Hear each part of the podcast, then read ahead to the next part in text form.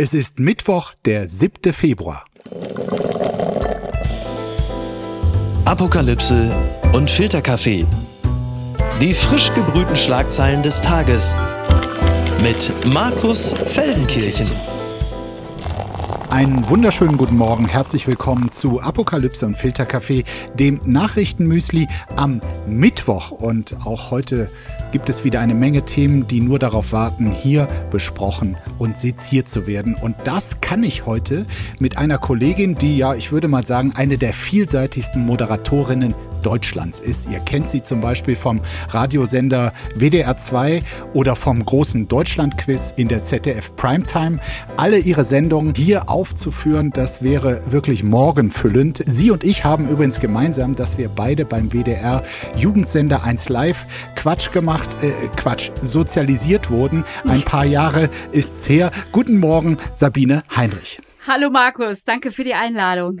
Schön, dass du da bist. Ich habe äh, oft gefragt, jetzt äh, bist du dem Wunsch endlich nachgekommen. Und ich meine, du lebst in Köln bis im Sektor, so hieß das damals, das Sendegebiet hm. von 1 Live, unterwegs. Und da tickt natürlich jetzt die Uhr. Also wir haben einen Tag vor Beginn der Karnevalssession, mhm. vor Weiberfastnacht. Und die Frage ist, hast du schon ein Kostüm? Verstehe ich die Frage nicht, lieber Markus. Ein Kostüm, damit käme ich ja wohl kaum hin für die nächsten Tage. Ich habe natürlich viel mehr Kostüme. Ich kann ja nicht jeden Tag das gleiche tragen. Weißt du, wie das am Samstag dann spätestens riecht? Als was werden dich die Leute in den nächsten Tagen alles sehen? Ja, das ist ganz unterschiedlich, ob ich privat feiern gehe ähm, oder aber es auch ein bisschen offiziell ist. Bei den Sitzungen ist, ist es meistens ein bisschen, ja, da ist ein großer Unterschied. also wenn ich zum Beispiel zu einer Sitzung gehe, zu einer Fernsehsitzung, ne, da muss man schon ein bisschen ordentlicher aussehen. Ähm, ich war letzten Freitag äh, eine Zirkusdirektorin mit so einem ganz schicken Zylinder, aber am nächsten Tag war ich auf einer Vampirparty und da habe ich mir eine Perücke aufgesetzt und so Federn umgebunden. Das hat mich keiner erkannt und ich konnte mich einfach gehen lassen.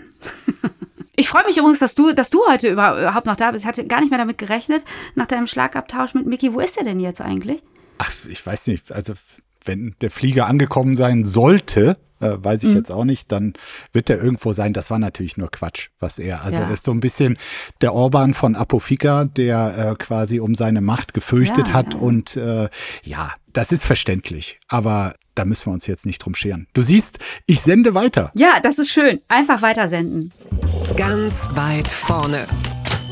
Adele. Jetzt zehn Konzerte in München, das berichtet der Bayerische Rundfunk. Die britische Künstlerin Adele kommt für zehn Konzerte auf das Messegelände mhm. Riem in München. Fans können sich auf Shows am 2., 3., 9., 10., 14., 16., 23., 24., 30. und 31. August freuen. Adele spielt damit an jedem Wochenende im August in München. Ursprünglich waren vier Konzerte angekündigt, doch weil der Andrang schon bei Auftritten von Coldplay und Taylor Swift Konzerten enorm gewesen war, hatte man weitere Kapazitäten eingeplant. Ein Grund dafür könnte auch sein, dass Adele seit 2016 kein Konzert mehr in Europa auf dem Festland gegeben hat. Also jetzt vermutet man, weil der Vorverkauf, äh, die Vorregistrierung schon enorme Zahlen hatten, haben sich wohl irgendwie über zwei Millionen dafür angemeldet, irgendwie irgendwann ein Ticket kaufen zu können. Und man vermutet nun, dass aus ganz Europa im Sommer die Leute nach München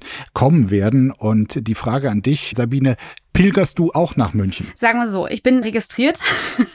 Ach, du bist eine von den 2,2 Millionen. Sehr gut. Nachdem ich das bei Taylor Swift einfach versemmelt habe. Ähm, ich habe auch schon mal Stunden in so virtuellen Dell-Warteschlangen verbracht im Netz, um äh, so eine Karte zu bekommen. Es hat auch einmal geklappt. Fürs Wembley Stadion in London, da war ich. Aber für den Hyde Park, da bin ich dann ähm, auch gewesen in, in dieser virtuellen Warteschlange. Es ist ja so, ähm, dass man wirklich online anstehen muss. Ne? Und, und das, dann hast du, kriegst du eine Anzahl. Selbst du als Radio- und äh, TV-Promi, ja, musst da in die Online-Warteschlange? Okay. Kaufe mir das natürlich, lass mich da nicht kaufen. Das möchte ich schon irgendwie selber machen und dann kriegst du so eine Zahl, ne? Es sind nur noch 12.000 Leute vor dir. Mhm. So. Hallo.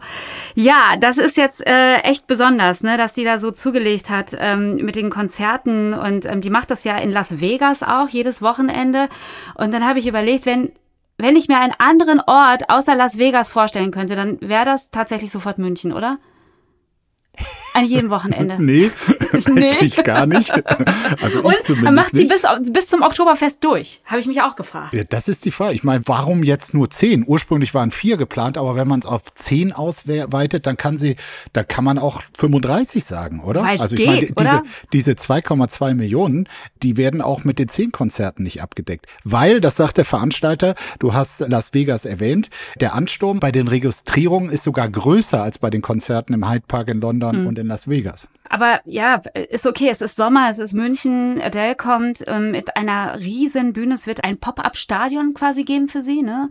Und die Bühne ist wohl so groß, dass sie jetzt schon gesagt hat, dass sie jetzt schon dreimal am Tag dafür trainiert, weil sie das gar nicht gewohnt ist. Was ist denn dein Lieblingssong von ihr? Ja, ich, ich mag äh, noch Set Fire to the Rain. Ähm, Ach, das ist okay. so, ein, so ein, Können wir ja. aufhören. Auch mein Liebling, absolut. Ja. Können wir uns ja, sofort drauf das einigen. Das macht so viel, ne? Das macht so viel und. Keine weitere Diskussion. Ich ähm, finde die schon ganz cool. Ich glaube, mhm. ich registriere mich auch noch. Das, das geht jetzt nicht mehr. Leider ist das abgeschlossen. Also, Markus, das tut mir sehr leid. Eine Woche vorher ist Taylor Swift da. Und dann habe ich überlegt, ey, stell dir mal vor, jetzt checkt auch noch Beyoncé ein. Hallo München. Ich nehme an, die, die Hotelzimmer wird es für ein Schnäppchen geben. Ich glaube, es würde sich jetzt noch lohnen, irgendwo auf der Wiese vor München ein Hotel zu bauen, das einfach vor Juli fertig ist. So, aber ich möchte allen Mut machen, die da jetzt heute leider ähm, leer ausgehen. Wer keine Adele-Karte bekommt, am 5. August gibt es ein Unplugged-Konzert der Spider-Murphy-Gang in München. Ich finde, das ist doch, ist doch ein toller Trost, oder?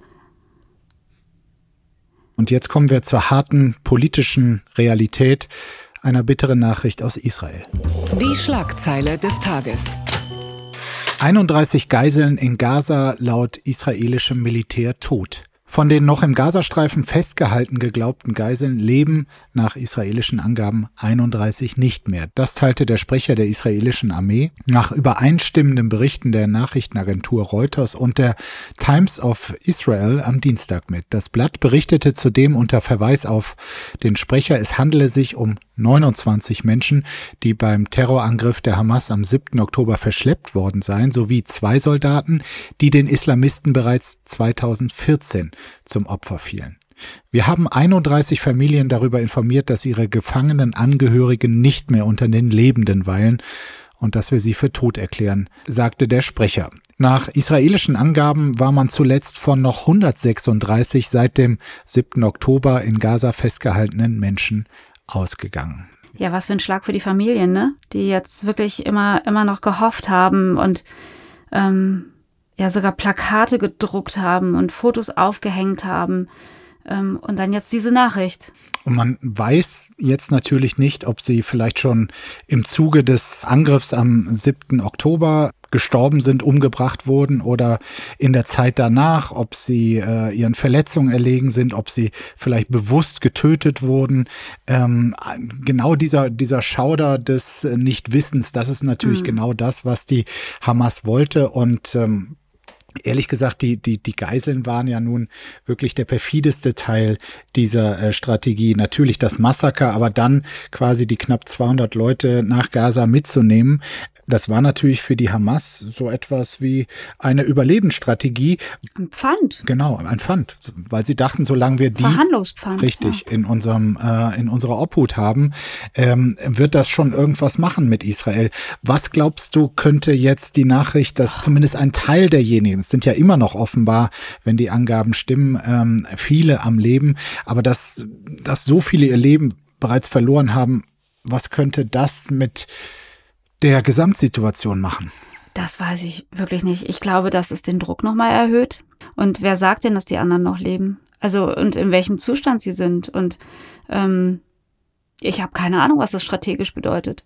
Also es äh, wird sicherlich auch den Druck auf äh, Israels Präsident Netanyahu erhöhen, von dem ja viele Israelis äh, in der Vergangenheit schon gefordert hatten, er müsse mehr Rücksicht auf das Schicksal der Geiseln nehmen und ähm, vielleicht auch die Angriffe auf die Hamas in Gaza einstellen, einschränken, jedenfalls ähm, mehr ähm, dafür tun, dass die Geiseln wieder heimkommen. Andererseits wenn das jetzt quasi zur Folge hätte, dass der Angriff auf die Hamas irgendwie weniger konsequent durchgeführt ist, dann hätte die Hamas natürlich genau das erreicht, was sie wollte mit dem Gefangennehmen dieser Geiseln. Es gibt in dieser Frage keine Antwort. Und ähm, im Moment geht es ja um die Feuerpause auch, ne? Und auch das, das spielt bei dieser Verhandlung eine Rolle. Ja, und so bitter das ist, also über 100 Menschen sind offenbar immer noch lebend in Geiselhaft. Und ja, letztlich kann man nur beten und hoffen, dass wenigstens sie aus den Fängen der Hamas lebendig herauskommen. Bitte empören Sie sich jetzt. Die FDP macht eine große Show. SPD und Grüne erzürnt das Nein zum Lieferkettengesetz so berichtet es der Tagesspiegel. Im letzten Moment blockiert die FDP neue Sozial- und Umweltstandards für internationale Konzerne. Am Freitag kommt es zur Abstimmung im EU-Parlament. Jetzt hat die FDP aber ihre Blockade des Vorhabens verkündet. Die Richtlinie löse die menschenrechtlichen und ökologischen Probleme nicht und schade der deutschen Wirtschaft durch mehr Bürokratie. Arbeitsminister Hubertus Heil bezeichnete die FDP-Entscheidung als Zitat ideologisch motiviert motivierte Blockade. Pünktlich zum EU-Wahlkampf bemüht sich die FDP offenbar auf mehreren Fronten um eine stärkere Positionierung als die wirtschaftsfreundliche Partei, die gegen Bürokratie kämpft. SPD und Grüne sind vor allem darüber empört, dass die Ablehnung so spontan, so kurzfristig kam, äh, nachdem äh, alles schon ausgehandelt war auf europäischer Ebene. Mit ihrer Absage in der letzten Minute macht die FDP eine große Show, sagte die zuständige grünen Abgeordnete Anna Cavazzini und beschädige damit die Reputation Deutschlands als zuverlässiger Verhandlungspartner. Ich habe da so ein kleines Déjà-vu. Äh, letztes Jahr gab es das große Hickhack um das Aus für Verbrennermotoren und die FDP ist da auch in letzter Sekunde zwischengegrätscht und hat quasi die Förderung von E-Fuels äh, damit auf die Agenda gesetzt. Jetzt ein Last-Minute-Action Stunt beim Thema Lieferkettengesetz. Wie blickst du darauf, Sabine? Kann ich noch mal einen Adele-Song ziehen? Set Fire to the Rain? Gern. Also, ja, das Lieferkettengesetz, ne? Also, das ist ja eigentlich nicht dazu da, um Unternehmen zu ärgern, sondern es geht ja im Prinzip darum, Ausbeutung zu verhindern, Kinderarbeit zu verhindern. Laut internationaler Arbeitsorganisation arbeiten weltweit 160 Millionen Kinder unter Zuständen, die durchaus als Kinderarbeit, als Zwangsarbeit äh, einzustufen sind. Und eben über den internationalen Handel kommen dann Produkte, die zum Beispiel von diesen Kindern hergestellt werden mussten, auch nach Europa. Und das soll eben dieses Lieferkettengesetz künftig verhindern ja, wer, wer, wer soll es jetzt verantworten? Ne? Also das ist die Frage. Ich meine, wenn du jetzt ein super äh, T-Shirt für 10 Euro hast, dann kannst du ja schon mal überlegen, ne? ähm, wie ist das eigentlich gefertigt worden? Und jetzt ist die Frage, wer ist eigentlich dafür verantwortlich? Ist es der Markus, der das T-Shirt gekauft hat? Ist es das Unternehmen, das äh, äh, diese Kinderarbeit gefördert hat? Sind es die Familien, die das zulassen, dass das Kind mitarbeitet? Ich war, Oder die ähm, Politik, die die Rahmenbedingungen so setzt, dass das möglich ist? Das ist ja, ja hier die Frage ja, auch. Das ist die große Frage. Äh, ich war jetzt ähm, in der vergangenen Woche noch in Nepal für die Kindernothilfe. Da ging es um Kinderrechte, da ging es um Kinderarbeit. Da bist ähm, du Botschafterin. Ich bin Botschafterin mit der Kindernothilfe und wir haben alle schon mal im Weltspiegel oder so arbeitende Kinder gesehen. Das ist, das mhm. ist für uns irgendwie als so so aus der Ferne nichts Neues. Aber ich kann dir sagen, wenn du, wenn, wenn du in so einer Ziegelei neben einer Sechsjährigen stehst, die schwer mal locht, ne? Ähm, dann, dann geht dir das nochmal anders unter die Haut, dann machst du nochmal anders Gedanken. Und ähm, es ist so, dass die Familien ja gezwungen sind, einfach durch die Armut. Ne? Ähm, das, da, da, da packen alle mit an. Die Kinder wollen auch die Eltern unterstützen und die wissen im Zweifel auch gar nicht, dass das, dass das nicht richtig ist.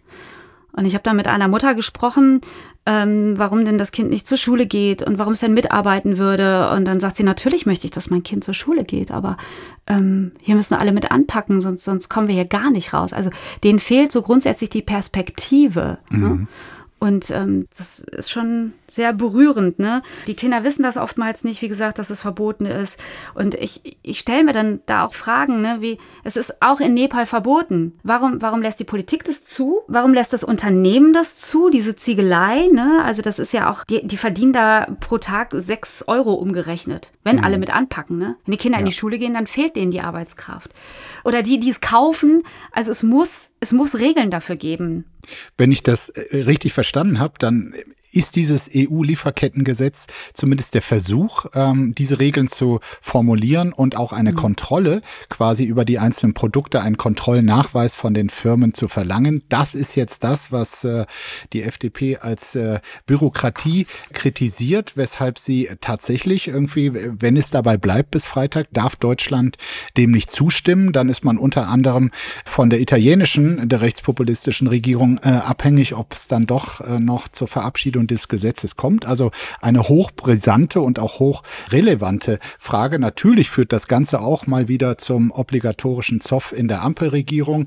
Da sagt die Co-Chefin der Grünen, äh, Jugend Svenja Abhuhn äh, auf X, wie sehr kann man Menschen hassen äh, mit Blick auf äh, das Nein der FDP. Und ich persönlich denke mir dann immer wieder, jetzt rein politisch strategisch, sollte es bei der FDP sowas wie einen Chefstrategen geben, der äh, folgenden Rat gibt. Leute, immer wenn jetzt Wahlen bevorstehen, zum Beispiel bald die Europawahl, dann müssen wir als FDP ganz rücksichtslos einen FDP-Purkurs machen. Dann kennen wir keine Koalitionspartner mehr, dann benehmen wir uns einfach wie die Axt im Wald der Ampel hin, Anstand her, weil wir dann bei diesen bevorstehenden Wahlen erfolgreich sind. Also sollte es diesen Strategen geben, der sowas rät, um, und es sieht tatsächlich danach aus, äh, als ob das so ist, dann muss ich sagen, der Mann gehört hochkant gefeuert, nicht nur wegen Anstiftung zu asozialem Verhalten, sondern auch wegen mhm. nachgewiesener Erfolglosigkeit und Falschberatung. Denn jedes Mal, wenn die FDP, äh, FDP pur kräht, sinken ihre Wahlergebnisse noch weiter. Also das ist geschäftsschädigendes Verhalten. Wer dazu rät, hat in Wahrheit die Vernichtung der FDP im Sinne. Oder ist das jetzt zu drastisch, Sabine? Ja, nein, ich, ich frage mich, wem Sie damit gefallen wollen. Ich folge dir ja ganz, ganz genau. Ich kann mir das aber gar nicht vorstellen, weil ich möchte auch fest daran glauben, dass soweit alle eigentlich so einen klaren ähm, moralischen Kompass haben. Ne? Ich kann mir nicht vorstellen, dass es auch, äh, dass es da jemanden gibt, der sagt, ey, das ist okay, Kinderarbeit, das ist okay. Also für die Wirtschaft, also da, das glaube ich einfach nicht. Ne? Ähm, aber es ist eben am Ende auch zu kurz gehüpft zu sagen, na ja, also also die Unternehmen können das jetzt nur wirklich nicht verantworten. Ne? Äh, wer, wen nehmen wir da in die Verantwortung? Am Ende gibt es Leute, die eben nicht daran verdienen, sondern die die Opfer sind. Und das sollte doch über, über, ja, über Profit stehen. Werbung. Mein heutiger Werbepartner ist Clark. Ich verbringe viel zu viel Zeit am Telefon, am Handy. Und wenn ich auf meine äh, Anzeige was die Bildschirmzeit angeht, starre, dann starre ich entsetzt so lange darauf, dass die Bildschirmzeit noch länger wird. Was nutze ich denn eigentlich? Also bei mir so in erster Linie sind es dann doch wirklich äh, Nachrichtenseiten. Ich daddel gar nicht auf dem Handy, aber ich bin natürlich dann auch recht viel äh, zum Beispiel auf den Musikseiten, aber meistens informiere ich mich oder ich werde informiert und bin sehr viel äh, in den Messenger-Diensten, wo mir dann Freunde und Bekannte schreiben, was ich alles wieder verpasst habe, was ich alles noch machen muss und was ich alles wieder nicht auf die Reihe gekriegt habe. Und da kommt Clark ins Spiel, denn Clark organisiert mein Leben ein kleines bisschen besser. Mit Clark hast du nämlich alle deine Versicherungen im Blick und musst nicht ständig in verschiedenen Apps nachschauen, wann die nächste Kündigungsfrist ist, ob dein Schaden übernommen wird oder an wen du dich wenden kannst. Und hätte ich mal Clark benutzt, dann hätte ich nicht vor zwei Wochen Flatterband an meinem Auto gehabt. Äh, mehr sage ich dazu nicht. Mit deiner Unterschrift bei der Anmeldung wird Clark dein neuer Versicherungsmakler. So können sie deine Interessen gegenüber den Versicherungsgesellschaften vertreten und dir einen digitalen Service mit allen Vorteilen anbieten. Das Maklermandat greift für alle deine Versicherungen, die du in der Clark-App angibst und hochlädst. Du kannst natürlich jederzeit und kostenfrei deine Vollmacht zum Maklermandat widerrufen. Vergiss also das mühselige Suchen Suche nach deinen Policen und manage deine Versicherung digital on the go 24-7. Ach Gott, ja, das wäre so schön. Das muss man machen. Das ist fantastisch. Das könnte mein Leben so deutlich erleichtern. Hol dir ein Upgrade mit Clark. Also Clark spendiert allen HörerInnen einen Shopping-Gutschein von bis zu 30 Euro. Einfach die Clark-App runterladen oder direkt auf die Website gehen. Clark.de bei der Registrierung den Gutscheincode Filterkaffee 54 alles groß geschrieben ja, Filterkaffee 54. Ihr ladet eine bestehende Versicherung hoch, dann sichert ihr euch einen 15 Euro Shopping-Gutschein für Brands wie äh, Adidas, Amazon, DAZN. Und bei zwei Versicherungen, da sind es sogar ganze 30 Euro. Also probiert die Clark-App doch selbst einmal aus. Und jetzt weiterhin viel Spaß mit der heutigen Folge. Das gibt's doch gar nicht. Junge Alternative darf als extremistisch eingestuft werden, so berichtet es die Tagesschau. Die Jugendorganisation der AfD ist mit einem Eilantrag vor dem Verwaltungsgericht Köln gescheitert. Das Gericht entschied, äh, die JA dürfe vom Bundesamt für Verfassungsschutz als gesichert extremistische Bestrebung eingestuft und behandelt werden. Anhaltspunkte für verfassungsfeindliche Bestrebungen hätten sich seit einem vorangegangenen Urteil hinsichtlich der Einstufung als Verdachtsfall zur Gewissheit verdichtet, so das Gericht. Zur Begründung führte es aus, dass die JA halte an einem Zitat, völkisch abstammungsmäßigen Volksbegriff fest. Eine zentrale politische Vorstellung der jungen Alternative sei der, Zitat, Erhalt des deutschen Volkes in seinem ethnischen Bestand. Dies stelle einen Verstoß gegen die Menschenwürde dar, befand das Gericht. Zudem stellte es äh, eine massive ausländerfeindliche Stimmungsmache der Jugendorganisation fest, die sich insbesondere gegen den Islam und Muslime richte. So, und jetzt ist die Frage bei Jugendorganisationen, äh, sind die quasi für sich selbststehend und äh, können sich die Erwachsenenorganisationen davon einfach distanzieren? Oder äh, gilt auch hier das Prinzip, Eltern haften für ihre Kinder? Ist das, was in der Jugendorganisation geschieht, mehr oder weniger gleichzusetzen mit dem, was in der Erwachsen ist hier ein komisches Wort, aber in der mhm. AfD für Ältere äh, quasi geschieht.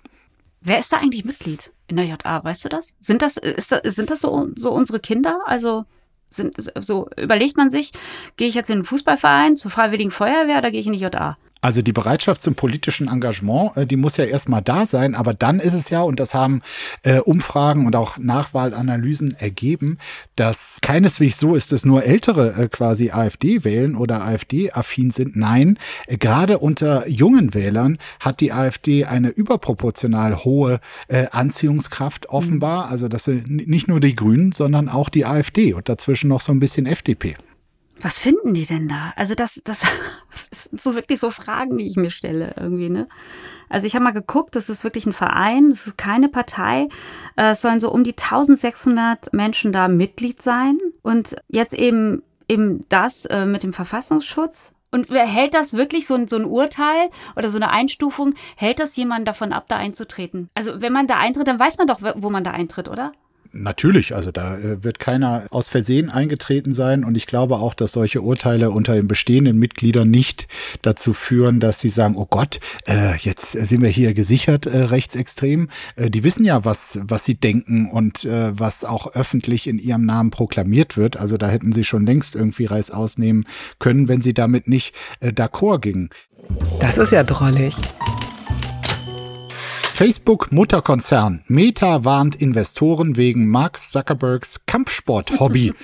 So berichtet es die Zeit. Wegen der Kampfsportbegeisterung von Facebook-Gründer Zuckerberg hat der von ihm geführte Meta-Konzern eine Warnung an die Investoren veröffentlicht. Zuckerberg und andere Manager beteiligen sich an Zitat hochriskanten Aktivitäten wie Kampfsport, Extremsport und Freizeitfliegerei, die zu schweren Verletzungen und dem Tod führen könnte. Das teilte Meta in seinem Unternehmensbericht für das vergangene Jahr mit und das ist wirklich das erste Mal, dass äh, es einen solchen Hinweis äh, bei Facebooks äh, Mutterkonzern gibt, nämlich auf die Hobbys äh, der Chefs. Äh, ich meine, dass Zuckerberg eine gewisse Affinität zu Boxkämpfen hat, das ist allein dadurch schon bekannt geworden, äh, weil im vergangenen Jahr hatten Elon Musk und Zuckerberg ein entsprechendes Duell vereinbart, nachdem Zuckerberg angekündigt hatte, mit dem Ex-Konkurrenten Threads an den Start gehen zu wollen.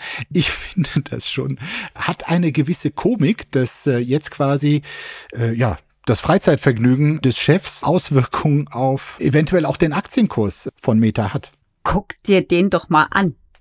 Mark Zuckerberg. Kannst du dir vorstellen, dass der ernsthaft boxt? Aber er, er hat ja, er hat ja kräftig zugelegt. Also er ist ja so ein richtiger Pumper geworden. Ja, aber ich sehe den jetzt nicht in so einer äh, Hinterhof-Boxbude, wo es danach Schweiß und Blut riecht. Wenn Sondern, der Kalle mit dem Sparring äh, machen will, dann duckt er sich doch weg, oder? Ja, ich, ich verstehe das mit dem Sport. Ich war am Montag beim äh, CrossFit, ne? Und da, also danach konnte ich eine halbe Stunde nicht aufstehen. Ich wäre für meine Aktionäre auch eine Gefahr gewesen, das gebe ich zu. Aber wie, mein CrossFit, Gott. das ist doch harmlos. Also das muss der WDR jetzt nicht quasi äh, an die Beitragszahler ähm, als, als Warnung rausgeben. Nein, also verstehe nur ich das jetzt als lustiges Gegockel da irgendwie? Ich meine, äh, was, was machen die? Der Bessos fährt, glaube ich, der kitet, ne? Oder fliegt mit einer Rakete rum. Und der eine boxt. Was gibt's noch? Also klar, diese Bilder, die es dann von denen gibt, ne, boah, guck mal, ey, wie fit die sind, die können alles, ne? So, ähm, ich musste darüber wirklich ein bisschen lachen, weil ich das irgendwie nicht so richtig ernst nehmen konnte.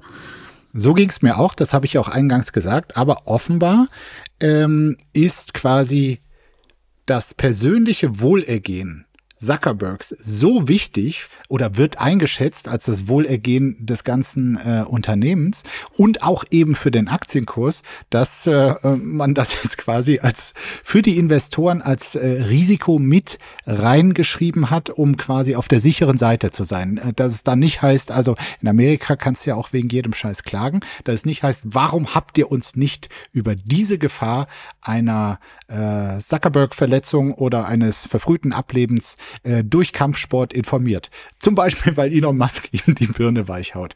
Aber nein, ja. zu diesem Duell kommt's ja jetzt gar nicht. Ja, nein, nein, nein. Aber ich meine auch, dass der Bergdoktor, der darf jetzt auch nicht jeden Sport machen, ne? Das stimmt schon. Also so ein, so ein Schauspieler, der, der hat ja auch Regeln im Vertrag. Ja. Zwick mich bitte mal. Whitney Wright, Iranreise von US-Pornodarstellerin sorgt für Wirbel, so berichtet es das Redaktionsnetzwerk Deutschland. Die Pornodarstellerin Whitney Wright hat mit einer Reise in den Iran für Schlagzeilen und heftige Kritik gesorgt. Die mit 1,3 Millionen Followern sehr populäre Wright hatte sich in der jüngsten Vergangenheit wiederholt anti-israelisch positioniert. So könnte sich erklären, dass die Erotik-Influencerin der enorm strengen Sittenregeln in den Iran überhaupt einreisen konnte. Eine regimetreue Nachrichtenagentur ließ hingegen verlauten, Wright sei als Privatperson eingereist und habe bei der Visavergabe nichts von ihrer unmoralischen und abstoßenden Arbeit gewusst. Vor Ort posierte Wright nach allen Regeln zugeknöpft im konservativen, regelkonformen Outfit. Auch das sorgte für Kritik auf ihren Kanälen. Wright wiederum versteht die Aufregung nicht. Wie hätte sie sich sonst kleiden sollen. Also eine Pornodarstellerin im Land der prüdesten Führung. Das ist schon äh, etwas seltsam und die Frau ist offenbar wirklich aus Eigenantrieb privat als eine Art Urlaub dorthin gefahren, wollte sich äh, interessant machen. Äh, was denkst du über diesen Trip, Sabine? Ich kannte die gar nicht. Kanntest du die? Nee, ich wollte dich gerade fragen, was, was, was denn dein Lieblingsfilm von ihr ist, aber wir sind mir jetzt nur vorgekommen. ja, also, ja, du, ich kann. Ich weiß nicht, vielleicht hat sie im Iran dort auch äh, einen heißen Film gedreht. Und das war alles nur Tarnung. Vielleicht ist das eine Boykottaktion. Ihr Beruf, äh, das können wir mal festhalten, ist im Iran definitiv verboten. Ne? Also ähm, äh, ich meine, mehr als das, ja. Habt ihr äh, oft drüber gesprochen, was da äh, geht oder mehr, was alles nicht geht für Frauen? Ähm, ich habe keine Ahnung. Ich habe diese Bilder gesehen äh, auf ihrem Instagram-Account und ähm, es ist unterschrieben noch mit ähm, a sweet glimpse. Was heißt das? Ein süßer Blick. Und dann schon auch so, so hat sie so Bling-Bling-Bilder gemacht, irgendwie in so Räumen also es sieht echt erstmal aus wie so eine total schmuve äh, touristische Tour, aber ja, äh, Leute, also warum, ne? Also ich, ich, ich habe noch mal geguckt ähm, auf der Seite ähm, hier des Auswärtigen Amts in Deutschland. Sie ist ja Amerikanerin, aber die raten jetzt erstmal von touristischen Touren dahin ab. Ne? Das, äh, so, nicht ähm, nur Pornodarstellerin. Ja, nicht nur Pornodarstellerin. Das hat mich traurig gemacht. Kenianischer Sektenführer Mackenzie wegen 191-fachen Mordes angeklagt. So berichtet es die Tagesschau. Der Anhänger einer kenianischen Fastensekte ist vor Gericht zusammen mit mehreren anderen Verdächtigen äh, angeklagt worden. Mackenzie wurde im April 2023 festgenommen, nachdem mehrere hundert Leichen in einem Wald entdeckt wurden. Autopsien ergaben, dass der Großteil der 429 Opfer verhungert war. Der Fall wurde als Massaker vom Shakahola-Wald bekannt. Mackenzie soll seine Anhänger davon überzeugt haben, dass die Wiederkehr Jesu bevorsteht und sie schneller in den Himmel kommen, wenn sie sich zu Tode fasten. Nach Bekanntwerden des Falls kündigte die kenianische Regierung strengere Sektengesetze an. In Kenia sind mehr als 4000 Kirchen registriert und es gibt auch auch immer wieder selbsternannte Priester und von Kriminellen gegründete angebliche religiöse Gemeinschaften. Also einen solchen Voodoo, denkt man ja irgendwie immer, das kann es in unserer Zeit auch auf unserer Welt heute nicht mehr geben, aber dann hast du da ein, einen solchen Fall, wo Leute einem Mann und seiner Anziehungskraft so verfallen sind, dass sie sich hier nur weil er es sagt, zu Tode hungern. Unfassbar. Bevor äh, hier der Verdacht aufkommt, ist absolut kein Afrika-Phänomen. Also es gab ja auch die äh, schrecklichen Sachen in, in Texas, immer wieder auch äh, in Amerika. Ja, mir fällt da überhaupt nichts zu ein. Und wenn ich solche Artikel dann sehe, das ist, das ist wie so ein Unfall. Ne? Ich will das gar nicht lesen und lese das dann aber doch und kann es genauso wie du überhaupt nicht glauben, dass wir im Jahr 2024 immer noch solche Systeme haben, dass, dass einzelne Menschen so eine Strahlkraft haben. Ich erinnere mich ähm, in den 90ern, da war ich noch echt klein und habe das dann in den Nachrichten mitbekommen. Da war, gab es in Korea diese Sekte, erinnerst du dich? Ähm, wie hieß denn dieser Führer? Sh Sh Shoko Asahara, irgendwie so? Äh, Die Aum-Sekte. Ja. Und da gab es doch so einen Giftgasanschlag in der U-Bahn. Jetzt knuspert bei mir alles so wieder auf. Ey, das ist einfach fürchterlich. Und ähm, ja, wie du sagst, das, das, das gibt es in vielen Regionen der Welt. Das einzig Gute ist, die äh, Regierung in Kenia scheint nun aufgewacht zu sein und äh, hat hier eine klare Einstufung ähm, dieser Sekte als äh, kriminelle Vereinigung äh, vorgenommen. Äh, es gibt jetzt diesen Gerichtsprozess und künftig soll es auch strengere Sektengesetze in Kenia geben. Die unbequeme Meinung.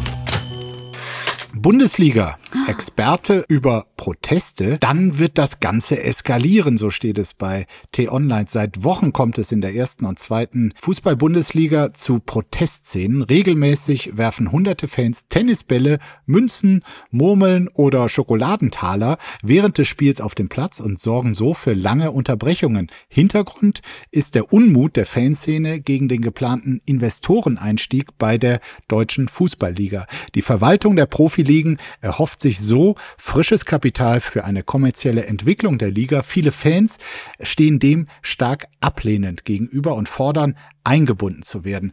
Ein Beispiel nur in Berlin kam es vorigen Samstag im Zweitliga-Topspiel zwischen Hertha und dem HSV sogar zu einer 32-minütigen Unterbrechung. Aber wir haben viele dieser Unterbrechungen gesehen in letzter Zeit und ähm, T-Online fragt nun, wie könnte es weitergehen? Geht die DFL noch einmal auf die Fans zu und äh, befragt hier den Fanforscher und Sportsoziologen Gunther A. Pilz. Und äh, was der sagt, fand ich hochinteressant. Er erklärt also, mit dem Sponsorenvertrag, den die DFL nun anstrebt, ist die große Sorge der Fans, dass der Fußball seine Seele verkauft, gut auf den Punkt gebracht. Und äh, ehrlich gesagt, wenn ich das mitkriege, was dort geplant ist und die Proteste sehe, ich kann die Fans voll verstehen und dieser Ausdruck Angst, dass die Seele verkauft wird, wenn sie nicht eh schon längst verhökert ist, äh, das empfinde ich ehrlich gesagt genauso. Wie geht es dir als Fußballbegeisterter, Sabine? Ja, ich habe das natürlich auch mitbekommen und ähm, habe mich am Anfang gewundert, wieso werfen die denn jetzt Tennisbälle? Ich meine, das sieht man ja auf dem grünen Rasen auch direkt und wie viele Tennisbälle das dann auch sind. Irre ne? viele, genau. Ja, ja. da ist schon mal klar, dass die Ordner beim äh, Zugang alle Augen zugedrückt haben, weil sie in Wahrheit mit denen sympathisieren, sonst kriegsten die gar nicht alle da reingeschmuggelt. Oder erstmal gar nicht wussten, also wir gucken ja erstmal nach Bengalos, ne? So, jetzt auch noch nach nach Tennisbällen, nach Murmeln und nach Schokotalern. Also ähm, ich finde die, diesen Protest ähm, ganz kreativ. Der geht ja auch allen einfach auf die Nerven. Ne? Dann wird so ein Spiel unterbrochen, ähm, mehrfach. Dann wird, werden die Mannschaften in die Kabinen geschickt ne? und alle sind genervt und ähm, mal gucken, wie weit das geht. Also ich würde jetzt nichts werfen. Ähm, ich war auch schon lange nicht mehr im Stadion. Würdest du was werfen, Markus? Du, ich bin, äh, ich bin für viele Formen des subversiven Protests bereit, wenn es mir eine Herzensangelegenheit äh, wäre. Mhm. Und ähm, ich kann mich ja jetzt hier nicht als äh, künftiger Krimineller outen, aber ich habe. Aber ist das kriminell? Nee, ist es nicht. Ist, ist also, es kriminell, einen Tennisball auf ein Fußballfeld zu werfen? Ich nein, meine, wichtig ist, es, ist dass ist du niemanden damit verletzt. Ne? Du darfst niemanden abwerfen. Je nachdem, wie die jeweilige Hausregel ist, kannst du dafür äh, Stadionverbot bekommen, weil du gegen die Hausregel verstoßen hast. Aber natürlich ist es nicht kriminell. Steht in einer Hausordnung eines Fußballvereins das Werfen von Schokotalern ist verboten. Ich glaube, äh, vielleicht nicht konkret Schokotaler, aber grundsätzlich darf man keine Gegenstände das werfen. Das Werfen ne? von Gegen, so. ja, ich weiß es nicht. Ich habe jetzt da auch nicht reingeguckt, aber ähm, es gibt ja prominente Befürworter, ne? Ähm, ich glaube, äh, Tommy Schmidt hat sich geäußert. Ja, und das ist auch ein Mann, der wirklich Ahnung vom Fußball hat, weil er Fan von Borussia Mönchengladbach ist. Ach Was so. hat er gesagt? Ähm, der kann das verstehen, ne? der hat dafür eine Sympathie. So habe ich es verstanden. Es ist absolut richtig. Ähm, er hat in seinem Podcast gesagt, Copa TS, äh, liebe Grüße, toller Podcast. Auch wenn es ein Audioformat ist, denkt einfach, Gregor und ich, also das war sein Partner in dem äh, Podcast, werfen gerade Bälle in eure Podcast-App, damit wir euch erinnern können, worum es im Fußball wirklich geht und was das Wichtigste ist im Fußball, nämlich die Fans. Ohne die Fans sei alles nichts. Und das stimmt ja auch. Das hat man zum Beispiel in der Corona-Zeit gesehen. Äh, als, also die, diese Atmosphäre, die Leidenschaft, wenn die wegfällt, dann äh, können die ganzen Investoren noch so viel investieren, dann äh, verliert das Ganze äh, seinen Reiz, seine Strahlkraft. Und äh, ja, hm. dann äh, ist das wirklich viel investiertes Geld. Also diese Klugheit, die müsste es doch mal geben. Und deshalb empfiehlt dieser Fanforscher auch etwas, was ich total äh, nachvollziehen kann. Eins ist klar, dass man sich dringend zusammensetzen muss, dass es falsch wäre von der DFL, ähm, das jetzt knallhart durchzuziehen, dass die Bedenken der Fans endlich adressiert werden und das an dem geplanten Vorgehen auch Änderungen gemacht. Pass nur auf, Markus, nicht, dass irgendjemand besonders witzig ist und diese Spielunterbrechung von bis zu 32 Minuten für Werbepausen nutzt. Das, so, da, da, vielleicht steckt genau. Also äh, so. es würde mich nicht wundern, wenn das irgendwann kommt. Äh, ich muss zum Abschluss, äh, Sabine, ähm, dich mhm. einfach bitten. Ich weiß nicht, von welchem Verein bist du eigentlich Fan? Ja, äh, das ist die wahre Borussia, mein Lieber. Ah, okay. Die ist ja zum Glück raus im äh, DFB-Pokal. Ja. Oder nein. Also, ich finde es ein bisschen witzig zum Glück raus. Es ist ja jetzt, äh, heute Abend ist ja euer Spiel, ne? So, also und vor allem gegen Saarbrücken. Es, es, ist für mich das Spiel des Jahres. Äh, Saarbrücken. Subjektiv natürlich. Der Drittligist, der schon Do Bayern. You know Saarbrücken? Der ja, der hat, die haben Bayern rausgeschmissen, Gott ja. sei Dank. Und Frankfurt. Also man darf Wir es nicht Wir haben Halbfinale gebucht. Das hoffe ich nur nicht, weil ähm, Weißt du, es gibt, es gibt äh, in der Gladbacher Kurve diesen Fangesang, der kommt immer wieder und der geht so. Und irgendwann wird Gladbach wieder Meister sein. Irgendwann wird es so sein. Und das ist wirklich so tief traurig, langsam getragen, melancholisch.